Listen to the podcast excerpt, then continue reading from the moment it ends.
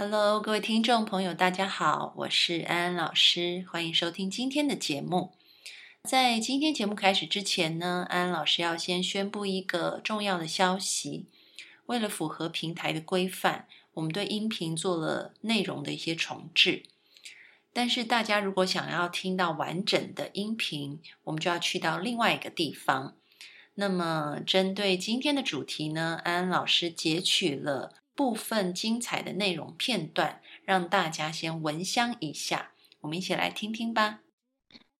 零极限呢，它是夏威夷的一个修兰博士所推广出来的。其实并不是他发明，而是这是夏威夷土著的一种疗法。嗯，那为什么这个疗法后来被修兰博士嗯推广到全世界变得这么有名呢？因为修兰博士他是一个心理学家。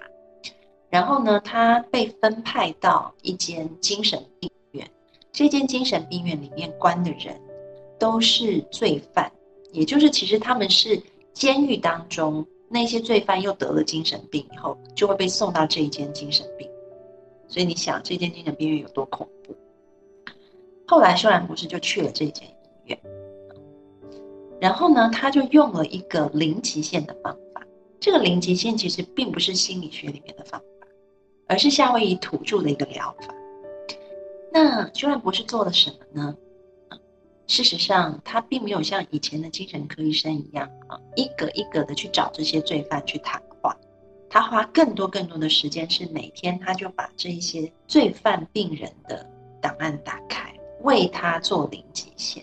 他说四句话：对不起，请原谅，谢谢你，我爱你。以上是本集节目的部分截取片段。想要听到精彩的完整内容，打开你的微信，搜寻赵安安 A N N，加入我的公众号，在下方栏目点击音频福利就可以收听喽。我在那等你，快来吧！